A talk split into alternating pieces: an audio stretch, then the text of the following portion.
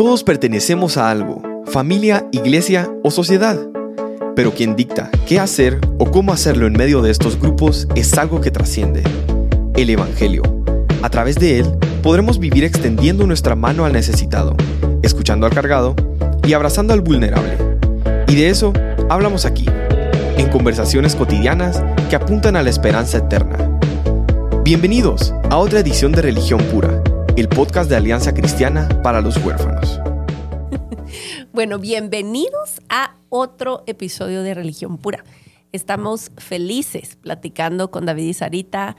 Eh, es un deleite compartir al aire conversaciones que creemos valiosas y que quisiéramos tener con más amigos y que eh, por la bendición de estos medios podemos eh, dejar grabados para que ustedes compartan. Es muy muy eh, valioso para nosotros que ustedes compartan estos recursos porque nosotros no estamos dependiendo de estar pagando publicidad ni nada por el estilo. dependemos de nuestros donantes y nuestros amigos de Open Marketing que nos abrieron el espacio en su maravilloso y bello estudio y nos ayuda a que dejen un review en las plataformas de podcast y que lo compartan en sus redes sociales porque creemos que hay mucho terreno que cubrir en temas de niñez vulnerable y de familia y de crianza y de vida cristiana.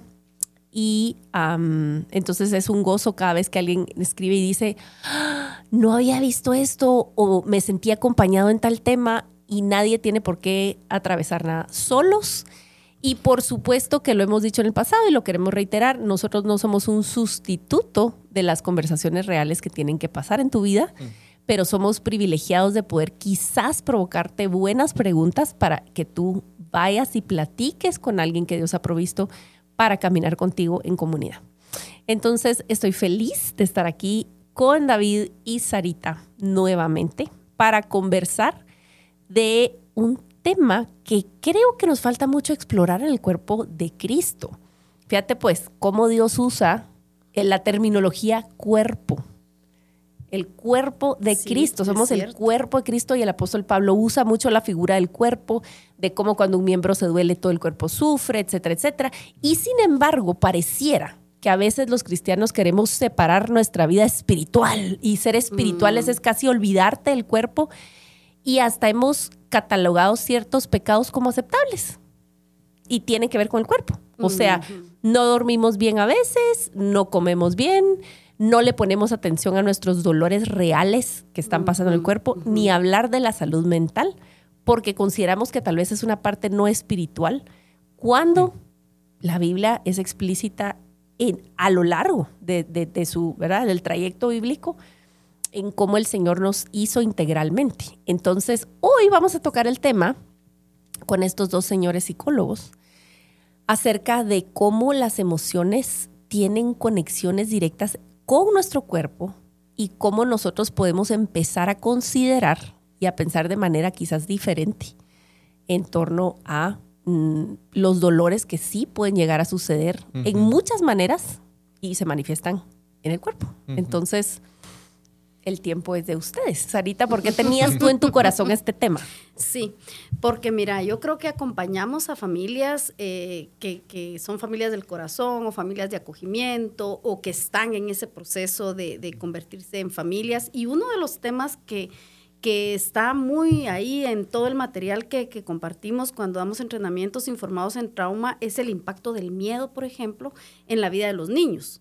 Eh, como, la ansiedad, como el miedo a la separación, como, como todo eso, eh, que son procesos eh, psicológicos en los niños, se manifiestan de forma somática, ¿verdad? Se manifiestan en sus cuerpos y les animamos a los papás a ser observadores, a reconocer señales. ¿verdad? A ver si los niños hay rigidez en su cuerpo, si su mandíbula está, ahí están apretando la mandíbula, si sus puños están cerrados, observar sus ojos, si las pilas están dilatados, en la respiración de los niños, y, los animamos a observar, em, pero en realidad eh, deberíamos de empezar por aprender a reconocer nuestros propios cuerpos y nuestras propias emociones y el impacto de las emociones en nuestro cuerpo, porque entonces nos va a resultar más fácil eh, manejar las de los niños, ¿verdad? Eh, ellos están en una montaña rusa de emociones y si nosotros también, y si no logramos identificar las señales de ellos, ni las nuestras, entonces se imaginan el, cortocircuito que, que es en el día a día, en las relaciones, cuando se desbordan ellos y nos desbordamos nosotros en emociones, ¿verdad? Entonces es interesante eh, como, como reconocer, como, como aprender, como aprender cómo funcionamos, cómo funcionamos, somos química, ¿verdad? Cómo funcionamos a nivel de hormonas, con los neurotransmisores y qué impactos biológicos se dan en el cuerpo, porque es una relación psicofísica, ¿verdad? Estamos hablando de, de de esa interrelación de las dimensiones, lo que decía Saisha muy acertadamente, el Señor nos hizo como seres tridimensionales con una dimensión somática que es la que vemos, es la visible y que a veces menospreciamos, que a veces no nos relacionamos de forma saludable con el cuerpo. Em, una, una, dimensión psíquica, ahí donde está todo nuestro sistema de creencias, ahí es donde internalizamos todos los deberías, ahí es donde, donde tenemos toda esa lucha de pensamientos, lo que en la Biblia se, lo leemos como el alma, como el corazón, ¿verdad? Y una dimensión espiritual. Las tres se relacionan, las tres dimensiones se impactan la una a la otra y es interesante eh, comprender que las emociones tienen una función y hay una manifestación física para cada emoción en el cuerpo, cómo se ve en nuestro cuerpo cada emoción. y, creo que algo súper importante, nosotros como eh, humanos nos gustan las categorías, nos, nos, gusta separar para poder estudiar, ¿verdad? Yo creo que es la forma que Dios nos hizo, pero cuando no podemos asumir que Dios llegó a la creación con esa cosmovisión. Él cuando llegó a crear los seres humanos fue un acto sumamente espiritual, porque Él es espíritu, y sopló, como dice en Génesis, en algo y se hizo la primera vida humana con Adán. ¿Verdad? Pero no fue que primero hizo su cuerpito y luego le agregó su conciencia y por ahí como un sentir de espíritu. Fue un proceso, bueno, no sabemos si fue instantáneo, ¿verdad? Así lo, me, lo imagino yo, pero la Biblia no dice que fue así, pero fue un soplar. Perdón, como que necesitaban saber qué es un soplar. ya lo hice. Em, pero eh, fue que Dios... El aliento de vida. El aliento, ¿verdad? El ruá de Dios que salió, que, que formó, ¿verdad? Incluso toda la creación. Así que tenemos también que, que, a veces regresar a un nivel aún más primario para ver también que nosotros sí lo hemos distribuido en diferentes categorías, que por aquí está la fisiología, la anatomía, la biología, lo espiritual, lo, psíquico pero realmente en su, en su momento de concepción, exacto, fue la convergencia, no la convergencia, fue eh, el, punto de, partida fue eh, la suma de todas esas cosas. Entonces también tenemos que tener cuidado cuando nosotros buscamos desmenuzar demasiado las cosas que, que Dios creó como un entero. Exacto. Mm. Hay, hay sabiduría, sabiduría en hacerlo pero hay cosas también que entendemos también cuando vemos el, entero. Como Ahora un bien. todo, la persona como un todo. Y habiendo dicho eso, a veces creemos, no, no, no, pero lo más importante es el espíritu. Mm. Y yo preguntaría, ¿qué eres tú? ¿Qué es, ¿Qué es tu espíritu sin tu cuerpo? Claro. ¿Qué es? ¿Qué, cuando estamos hablando de tu espíritu, explícame. la Biblia no eh, define como, ah, tu espíritu y tu cuerpo por aparte, ¿verdad? Entonces hay que, hay que llegar a, esta conversación también y quisiera como el fundamento fuera bíblico y, y, lo bíblico es que lo veamos, siento yo, con mucha curiosidad, que tenemos mucho que aprender y que tampoco que lleguemos a eh, identificarnos demasiado con una ciencia, una forma científica de estudiar las cosas, porque eso a veces podemos perder esa curiosidad y ese asombro que nos lleva, somos creación. Yo soy vaso de barro. Em, a mí me encanta estudiar el cerebro. Y yo me he mm. perdido en los callejones estudiando diferentes cosas, neurotransmisores y, diferentes eh, eh, cosas que pasan en el cerebro si no pasa esto en cierta etapa de desarrollo, si comes este, me gusta mucho pero les puedo decir que me he perdido en eso. Y pierdo el bosque por querer estudiar un árbol, ¿verdad? Mm. Y a veces tenemos que ver todo el Y es que está tan interrelacionado todas las dimensiones del ser humano. Mira, hay un ejemplo que a mí me encanta eh, compartir cuando, cuando imaginamos, cuando tan solo imaginamos un limón, un limón de esos... Em, con la cáscara lisita, delgadita, de esos que son así jugositos, ¿verdad? Imagínense que partimos el limón y yo empiezo a pensar y me empiezo a imaginar y empiezo a traer mis recuerdos de los limones, de las experiencias que he tenido con limón y empiezo a imaginar el limón y lo parto y, lo puedo ver en mi pensamiento, en mi imaginación. Puedo ver el, el, limón y si yo lo parto y le pongo salita encima, o imagínense ustedes con salita encima el limón y, y, empiezo como a apretarlos, las dos mitades, y empieza como a salir ese juguito y empieza a mojar la sal. Y, y, yo mientras se los estoy relatando ya, estoy salivando, ¿verdad? Ya empieza toda la... ¿Por qué? Porque empieza mi cerebro a recibir esa señal y no reconoce si e, efectivamente yo tengo el limón en la mano, lo tengo enfrente, lo estoy exprimiendo y ya me voy a chupar el limón, o si solo lo estoy imaginando, si solo lo estoy pensando. Sin embargo, mi cuerpo empieza todo un proceso y mis glándulas salivales a segregar saliva para, ¿para qué? Para neutralizar esa acidez del limón, ¿verdad? Y empieza a prepararse para recibir el limón y resulta que solo lo estoy imaginando. Pero todo el impacto en mi cuerpo se da. Es real. Es real. es real y la conexión es es inmediata. inmediata. O sea, yo estoy no lo imaginando y mi cuerpo está reaccionando ante lo que estoy pensando. Es, es tan valioso que como creyentes consideremos el tema de la encarnación. Mm. ¿Cómo sucedió nuestra adopción en Cristo? Mm. ¿Cómo fue posible nuestra llegada a la familia de Dios? ¿Cómo sucedió la salvación de nuestra alma? Es cierto, la salvación de nuestra alma por medio de un cuerpo. Claro. O sea, nuestro Dios se puso carne y hueso porque la moneda aceptable para pagar nuestro rescate fue su sangre física. Claro, sin derramamiento de, sangre, no, hay redención de pecados. Exacto. Entonces, digamos, desde ese punto de vista es algo tan central de nuestra fe que no es algo extra, no es como, ah, sí, sí, el templo, eso es como por encima, oíste el discurso este de, somos templo del Espíritu, sí, sí, hay que comer bien, hay que dormir, porque claro, claro, no, no, no. Es algo completamente fundamental que nosotros valoremos y nos detengamos, como dice vida, aunque sea a tener curiosidad y a considerar las implicaciones de un cuerpo, de nuestros cuerpos físicos, porque nuestro Salvador se puso un cuerpo físico claro. para cumplir el plan de redención en su cuerpo. Mm.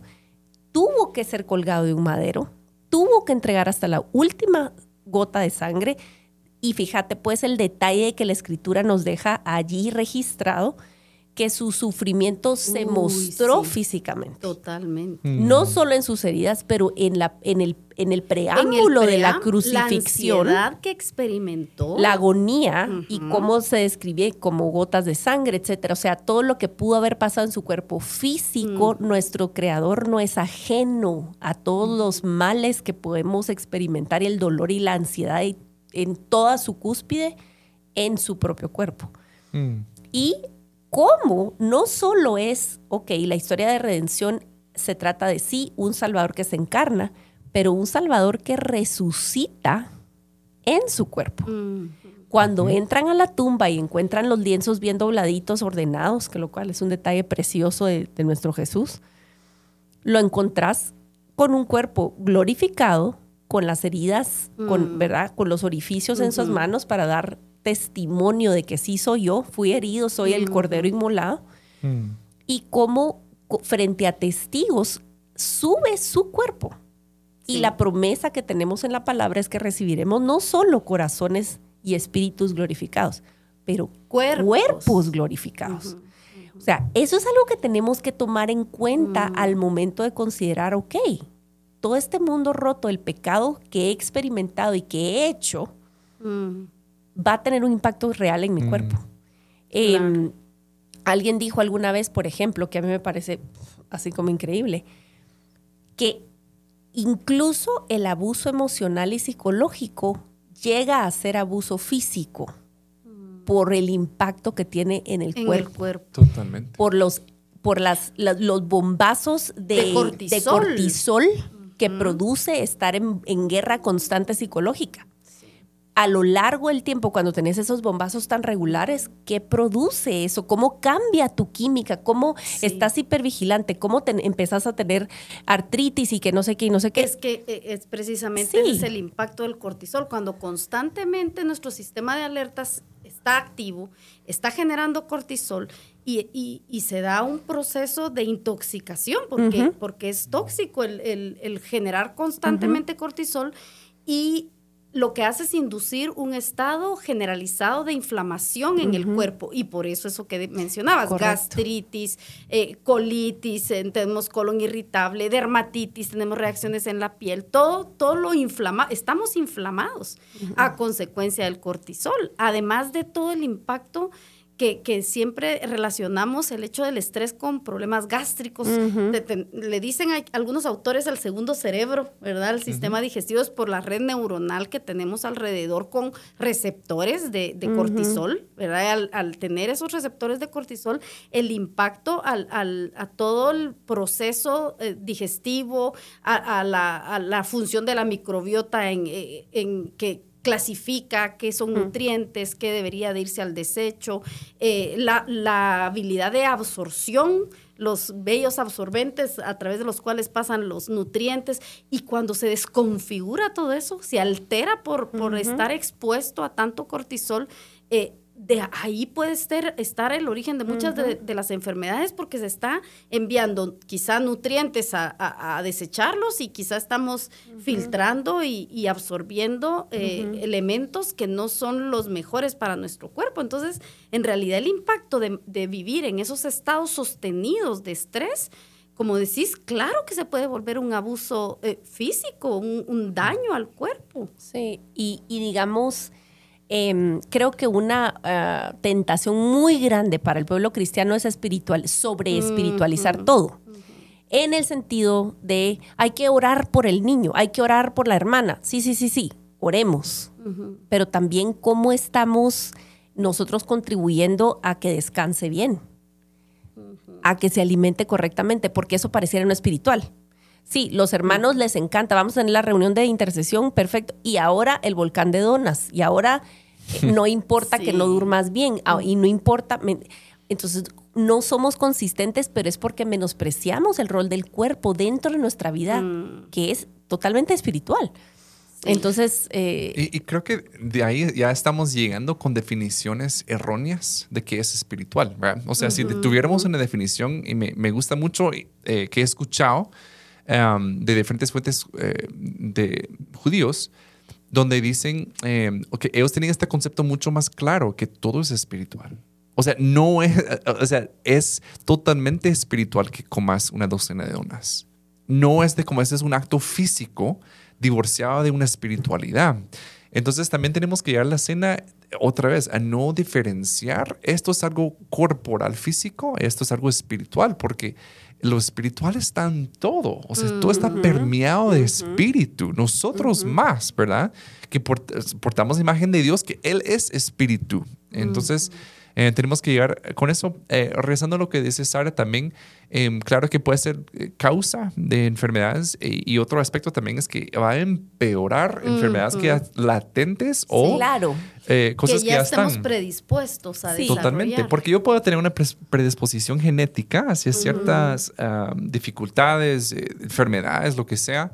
pero el estrés va a ser uno de los factores más importantes, activar ciertas cosas. Incluso porque se ha visto en la epigenética, por ejemplo, con alcoholismo, que, mis conductas, mi respuesta ante las situaciones incluso puede cambiar mi ADN. Claro. Es decir, que yo voy a heredar algo de heredar, perdón, algo diferente a mis hijos debido a las decisiones que tomó respecto a mi cuerpo. Entonces, por ejemplo, cuando habla, eso también lo hemos visto, Em, cuando habla de la Biblia de hasta la cuarta generación, mm. y, realmente ya se ve en la epigenética que así llega a ser, que hay cambios que llegan hasta la cuarta generación. Y otra vez, lo hemos divorciado, que no, pero estamos hablando de, em, cosas, maldiciones espirituales. Sí, generacionales. Generacionales, exacto. Y, em, son, cosas espirituales, ¿no? Pero eh, son cosas también físicas. ¿Verdad? Porque no hay una diferencia ante la- los ojos de Dios como nosotros lo tenemos.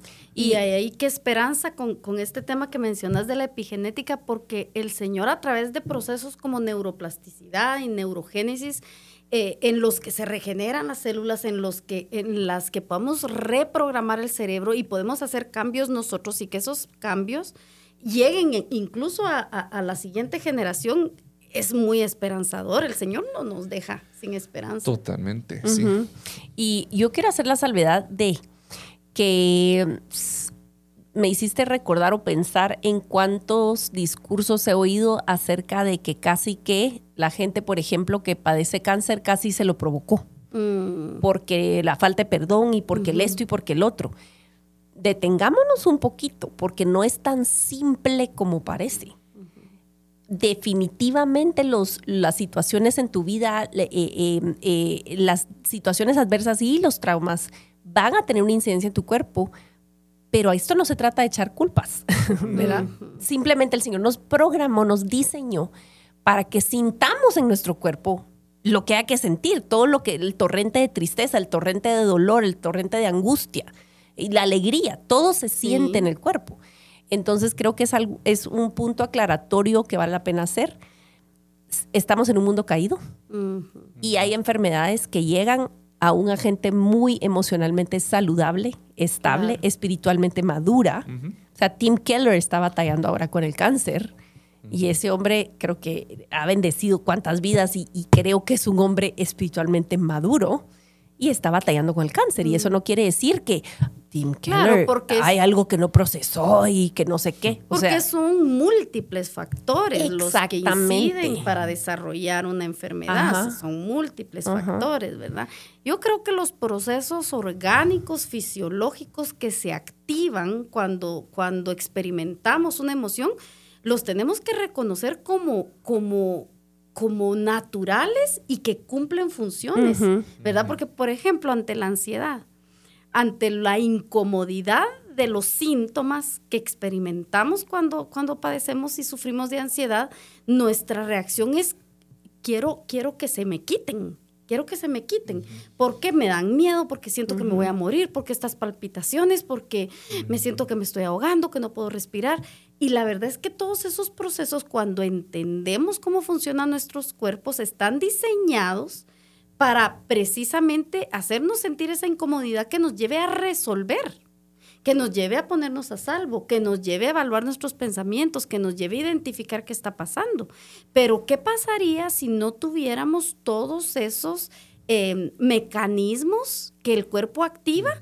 para defendernos, son para protegernos, ¿verdad? Y si ya los empezamos a analizar y a entender y a, y a saber que no, s- no están jugando en nuestra contra, están, están al contrario, están buscando protegernos. ¿verdad? Porque muchas veces les tenemos miedo y, tenemos miedo a los síntomas, tenemos miedo a sentir, a que perdemos el control, Sí, sí. ¿verdad? Y eso, eso nos puede Sí. solo buscar querer eh, pasarlo y que se nos quite, pero no vamos al fondo.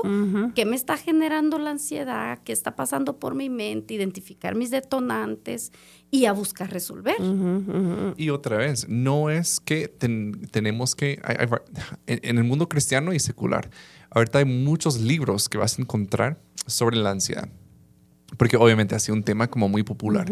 Y hay diferentes formas de abordar, abordarlo. Lo que no me gusta de muchos de ellos es que lo reduce a que tú tienes que únicamente encontrar la causa, otra vez, de tu ansiedad. Cuando sabemos de cosas así, son reacciones también complejas Sí. aprendidas, cumulativas, en donde hay múltiples factores. Entonces tampoco lo podemos reducir como, mira, solo tienes que encontrar la mentira que estás creyendo, lo reemplazas con la verdad y ya estuvo. Puf. Y, y yo hace poco posteé algo sobre eso que sí es uno de, los, de las partes importantes que a mí me ha servido y creo que es muy bíblica ah, de la forma que tenemos que pensar, pero no es lo único que podemos hacer. Entonces también tenemos que considerar, ok, sí, yo tengo que batallar en mi mente. Yo tengo que empezar a, a- como- y como dice Filipenses 4, tengo que pensar en todo lo, lo que es verdad Bueno. y todo lo que es bueno. O sea, tengo que meditar en eso, sí. Y, y- y ser disciplinado en redireccionar mis pensamientos hacia lo que es verdad y bueno y justo. Eh, pero también tengo que empezar a estirarme en las mañanas. Exacto, atender lo físico. También tengo que empezar a tomar más agua. Sí, necesito salir al jardín un ratito. También necesito, como disciplina, abrazar más.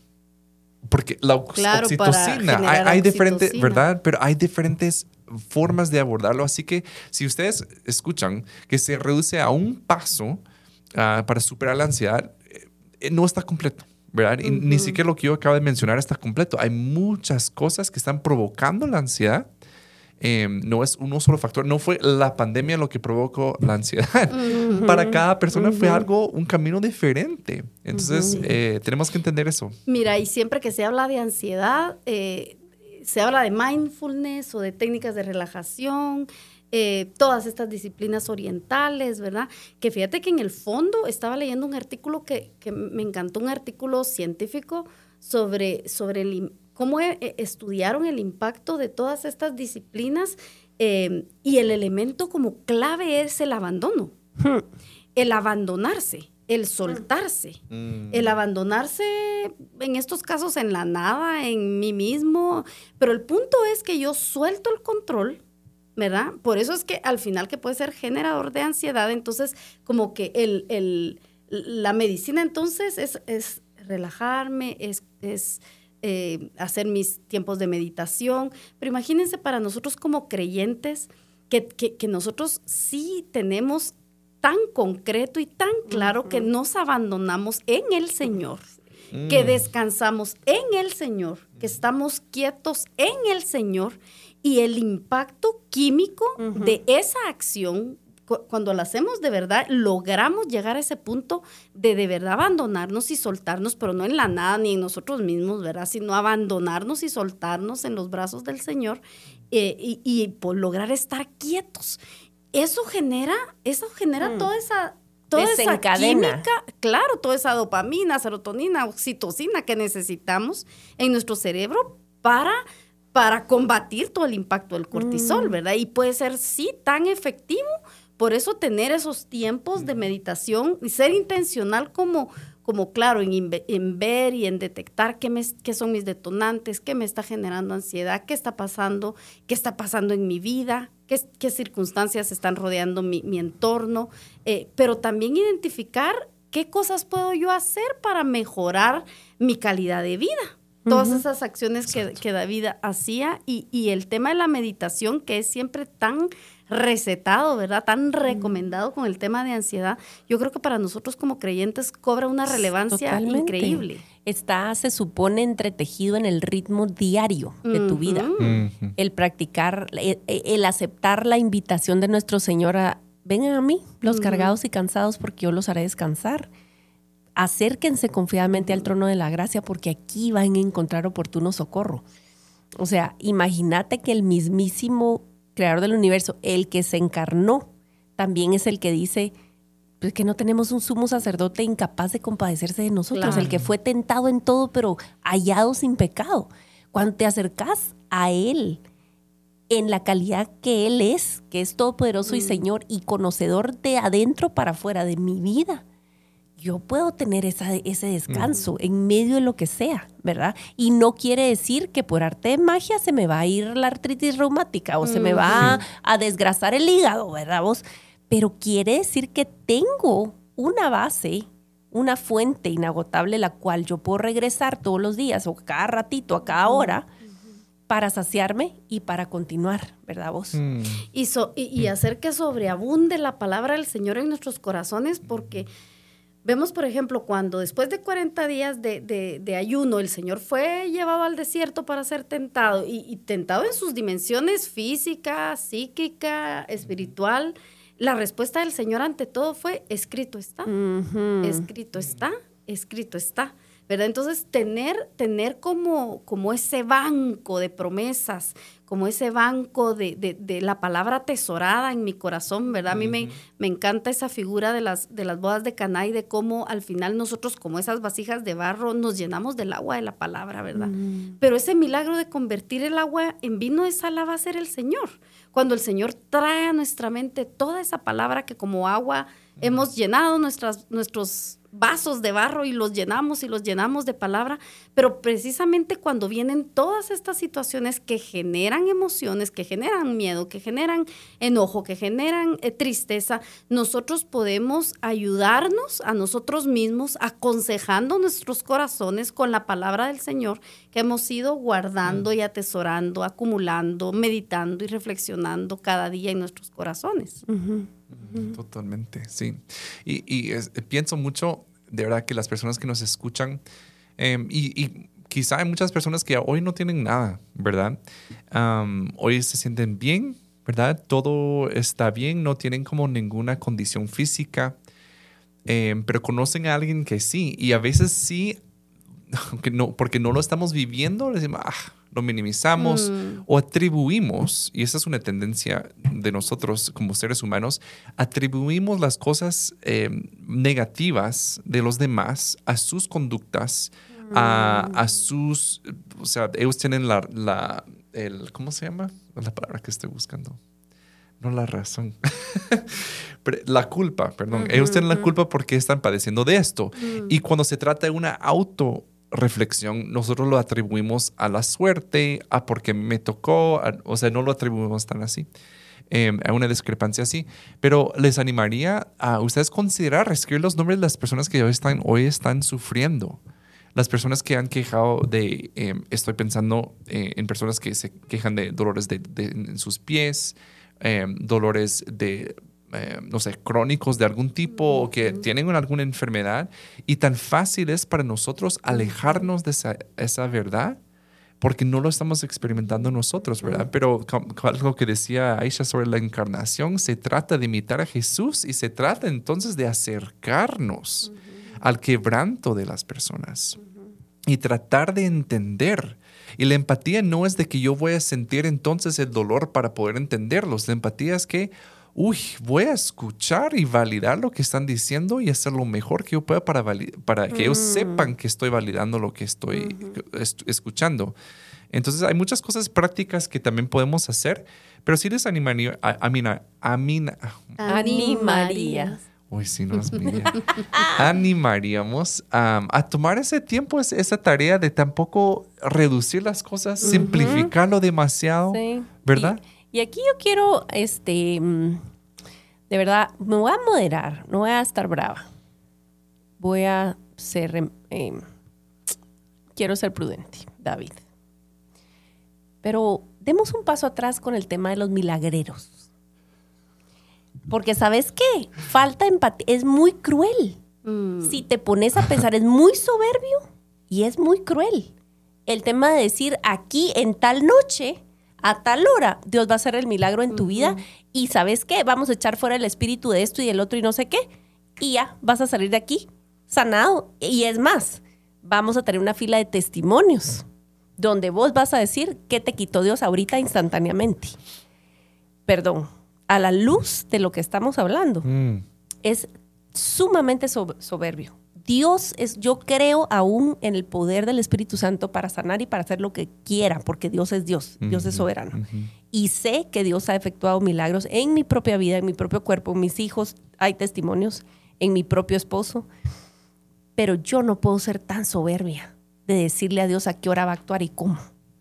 Entonces, aprovecho ahí para dejar entre paréntesis nomás, consideremos o sea, ese rollo de, noche de esto y el noche del otro, porque no creo que Dios sea manipulable. Es totalmente cierto. Es totalmente cierto. No, y, qué buen punto, eh, porque muchas veces nosotros queremos tomar el control y creo que muchas veces nosotros llegamos a la Biblia, ¿cómo puedo yo manejar este carro? ¿Cómo puedo yo tomar el control? Y usamos la Biblia, usamos a los demás entonces, ese es un área donde tenemos que... Y hay ocasiones en las que el Señor no lo, nos lo deja tan claro. Eh, la verdad, el Señor dentro de su soberanía, Él puede hacer como Él quiera, ¿verdad? Y habrán ocasiones en las que como Pablo, que le rogó por tres veces al Señor que le quitara ese aguijón en la carne, ¿verdad? Mensajero de Satanás. Mensajero de Satanás que, que, interpretamos como algo físico. He oído de todo, ¿verdad? Que si eran sus ojos, que si eran sus pies, que si batallaba con más las mil cosas. No lo especifica la palabra. lo que nos deja claro es que es un aguijón en su carne, es algo que le está afectando, es algo con, lo que está batallando. Y con lo que, vive. Y con lo que vive y que le está pidiendo al Señor vez tras vez que lo sane, que se lo quite, que lo libre. Y la respuesta del Señor en algunas cosas es, te tiene que bastar mi gracia, porque en tu debilidad entonces se perfecciona mi poder, ¿verdad? Y, y, y por eso es que al final también tenemos que reconocer que vivimos en vasos, en estos cuerpos que, van envejeciendo, que van teniendo el impacto de, los años eh, transcurriendo, que eh, el impacto del pecado, que entró el pecado, entró la muerte, entró la enfermedad y, hay procesos de oxidación en nuestras células, pues, ¿verdad? O sea, eh, claro que podemos vivir, elegir estilos de vida que retarden todos esos procesos, pero hay múltiples factores que nos hacen padecer muchas situaciones pero sobre todo yo creo que el Señor usa todo para mantenernos pegados a Él, ¿verdad? y, el impacto de las emociones en el cuerpo, el impacto eh, físico, lo, cómo las experimentamos, yo creo que también nos llevan siempre a depender de Él. A buscarlo a Él, a depender de Él, eh, a, no, muchas veces luchamos con, con querer pasar los procesos muy pronto. Eh, no, no, no nos detenemos a, abrazarlos y a vivirlos, a experimentarlos. Aún dentro del quebranto hay ganancia. Totalmente. A veces creemos que los testimonios, y de hecho los testimonios que ocupan más tiempo en las plataformas, son los testimonios como esos. Para, O sea, para mí no deja de tener eh, mérito, pues, eh, un testimonio de sanidad instantánea. Qué maravilloso. O sea, qué bien. Y Dios tiene propósito en su, en su manera de obrar en cada historia. Pero creo que necesitamos valorar mucho más el milagro que Dios ejercita en el sostenimiento mm. de una mm. persona cuando no está resuelto el asunto. Cuando tenés que lidiar con la ansiedad por años, cuando tenés que lidiar con condiciones crónicas. La tristeza. ¿Verdad? La, gente que, tiene depresiones clínicas. ¿Cómo, cómo, que puede tener origen biológico. Claro, ahí la, la gloria se la lleva a Dios en cómo sostiene una vida en medio de ese quebranto, en su cuerpo físico, ¿verdad vos? Totalmente, totalmente. Bueno, hay mucho más que podríamos seguir hablando y quizás en otro episodio lo haremos. Pero hasta aquí hemos llegado en este episodio. Ah, espero que haya sido de bendición para sus vidas. Búsquenos en las diferentes plataformas y por favor agradecemos sus comentarios. Em, para que más personas puedan conocer el contenido que estamos produciendo de parte de la Alianza Cristiana para los Huérfanos. Ah, nos vemos aquí en Religión Pura la próxima vez. La religión pura y sin mancha delante de nuestro Dios y Padre es esta. Visitar a los huérfanos y a las viudas en sus aflicciones y guardarse sin mancha del mundo. Gracias por acompañarnos en otro episodio de Religión Pura. Síguenos en nuestras redes como Alianza Cristiana para los Huérfanos.